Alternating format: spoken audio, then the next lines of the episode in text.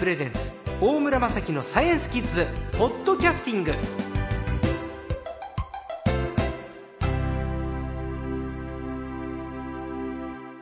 番組も年の瀬あと2回ですね。今週のサイエンスコーチは略して最高はおなじみの科学ジャーナリストの寺門和夫さんです。こんばんは。こんばんは。よろしくお願いします。いやもうちょっと師走ですけれど。そうですね。今年は締めを寺門さんにお願いしたいと思いまして今年の科学を振り返っていただきたいと思いますけれど、はい、よろしくお願いいたします、はい、印象残ってるのは何ですか、はい、あのやはりですね、うん、ノーベル賞ですね。あの今回はそうですねあの大村先生と梶田先生受賞されました。それあの21世紀になってからですね、はい、日本人の自然科学系のノーベル賞受賞者はすごい増えてるんですよね。はい、であのその勢いで今年もですねお二人が受賞しました。あの非常に嬉しいことですね。できれば科学賞も取ってもらいたかったんですよね、最後。そうですね、そうですね。3拍子行きたかったですけど、最後それで3人目来るかって言われたけど、お二方で終わってしまって、そうですね。まあ、贅沢な問題ですけどね、まあ、確かにそうです。はい、あの、ノーベル賞の受賞って非常に、非常に競争激しいですから、はい、なかなかやっぱりね、あの、3賞全部っていうのは難しいかもしれませんけどね。はいまず出てきましたのが、えー、北北里大学の特別栄誉教授の大村聡先生。この方、僕すぐに実は取材で白金の北里の方にお邪魔したんです、はい、で学生さんたち盛り上がってるわけですよ、はいはい、で大村先生ってどの先生って聞いたら見たことないっていうわけですよ栄養教授っていうのはそういうことなんですか？あのもうあの、まあ、まだ現場で研究もされてますけれども、はい、基本的にあの、まあ、大学とか研究所に関わってたのはあのしばらく前なんですね、はい、ただやはりあの北里研究所とそれから大学の方にかなり大きな貢献された先生ですのでもうちょっと上の世代だとよくご存知だと思いますね。現役の学生さんはちょっと雲の上の存在という感じなんですかね、ね。はい、さあ改めまして何をしたのかイベルメクチンという。はいそうです。あの、イベルメクチンも一つの例なんですが実はあの、大村先生の仕事はですねあの土壌ですね土ですね、はい、あのその中にはいろいろな微生物がいるんですあのどこの土壌を取ってきてもそうなんですがで非常にたくさんいてですねでそういった微生物の中には人間に役に立つ物質を作ってくれる微生物もいるんですよね。であの大村先生はずっと昔からですねそういった土壌の中のあの微生物を集めてでそれをあの、まあ、研究分析してですねその中から何か有用なあの物質ができてないかということを調べてたわけですね。はい、まあ、結局そんなふうにして実はあの、えー、今の薬剤っていうのは多くのものがですね微生物から見つかってるわけですね。ただこれは非常に地道な仕事であの本当にあの毎年何千というサンプルを調べてその中であの実際にまあ薬剤の開発までつながるものはあの一つとか二つとかそういった世界ですね。ですからすごい長い時間がかかってるわけですね。ラジオを聞いてるキッズは微生物っていうとね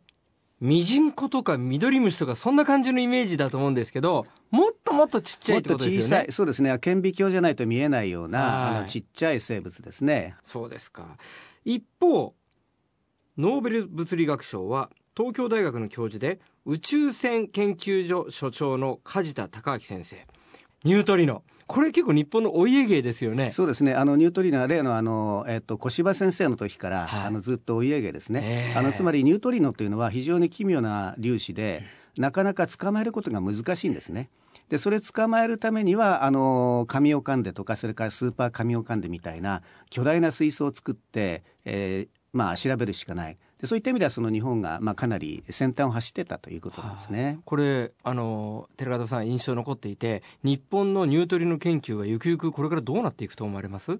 あのニュートリノ研究でまだやらなくちゃいけないこといくつかあると思いますが、ええ、まあ、最大のあのテーマがこのニュートリノ振動と言われてるね、はい、今回ノーベル賞の受賞の対象になった研究なんですね。はい、でつまりそのニュートリノ振動っていうのはニュートリノはいくつか種類があるんですけど、はい、あのそれがですね途中で姿を変えてしまうことがあるわけですね。でこれがずっと謎だったわけです。で結局これがあの梶田先生たちのグループの仕事によって、えー、その原因っていうのはあのもともとニュートリノって質量重さですねこれがないと考えられて理論的にはねところが実はごくわずかなんだけれども重さを持ってるということが分かったね。ですからごくわずかであってもニュートリノに重さがあるかないのかってこれは物理学にとっては大問題で。はい、でそれに一つの結論が出たというのは非常に大きいわけですね。はい、でそういった意味ではこれからの物理学の発展に非常に大きなあの貢献をする研究なんですけどもあのニュートリノの性質を調べるということでですね一つ大きなその重さの問題が解決しました、はい、ただまあ実際にまだ重さは正確には測られてないんですね。それからどんな振る舞いをするかということもこれからまたいろいろ調べていることになると思いますけども、うん、まああのニュートリノ研究の一つの大きなあの山というのがですね、この実は質量重さの問題だったんですね。でこれを解決したということで非常にやっぱりその評価されているわけですね。でこれからそういったものをベースにして日本のニュートリノ研究っていうのはまたこれからいろんな方向に広がっていくんじゃないかというふうには思いますね。なんかもうこの話を聞いてね科学番組10年やらせていただいてるけどいわゆる1秒間に僕らの体をね何千億とニュートリノが素通りしてるっていう話で体中痒くてしょうがないんですよ。もうねこんな物質があるのっていう。そうです。あのだからその素通りするということは何にも反応しないということなんで、はい、逆にあのえー、捉えるのが難しい。そのためにスーパー神岡が必要なんですね。そういうことなんですね。であれが反応してたら本当に私たちの体っていうのはもうとんでもないことになっちゃうわけですね。そうかそうか、うん、あのいわゆるその放射線に当たったような形になりますから、はい。はい、当然何か影響が出てきますけれどもあのニュートリノは幸い素通りしてくれるので何千億個通っても全然我々の体にも関係がないということになるわけですね。なるほど。あなんとなくそのイメージできましたね。放射線っていうレントゲンの撮影とか CT スキャナーの撮影とかそういうことそういうのも含めてですよね。そうですあのああいったものは例えばその放射線っていうのは遺伝子にちょっと傷をつけたりしますよね。はい、だからニュートリノは全くそういうことがないわけですね。いや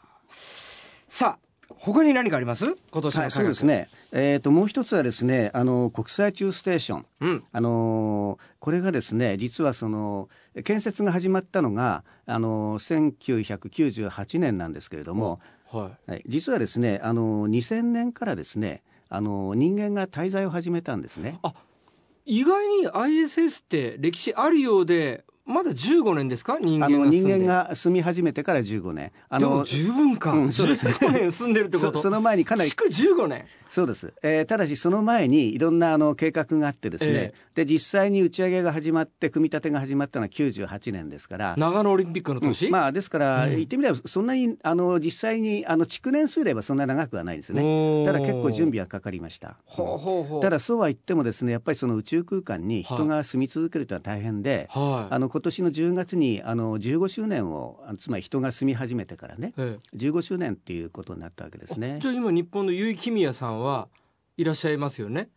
15周年目のアニバーサリーな住民ですか？えっ、とです、そうです。あの10月でしたから、はい、あのその時に由衣さんはちょうど長期滞在中で、ええ、あのまあその場に居合わせたわけですね。ああ、そうですか。はい、この ISS っていうのは。日本にとってどういう位置づけなんですか？そうですね。あのこの ISS 計画に参加したことによって、はい、あの日本っていうのは、まあ、言ってみればその宇宙の先進国になったということが言えると思いますね。でそれまでというのは結局あの宇宙開発というのはアメリカとい。わゆる旧ソ連の,、あの競争だったんですね。東西のね。そうですね、だからその人間があの宇宙に行くためのロケットとか宇宙船も持ってるのはアメリカとロシアだけで、はい、あの宇宙に行った人たちっていうのはアメリカ人とロシア人以外はないっていう事例がずっと続いてたわけですね。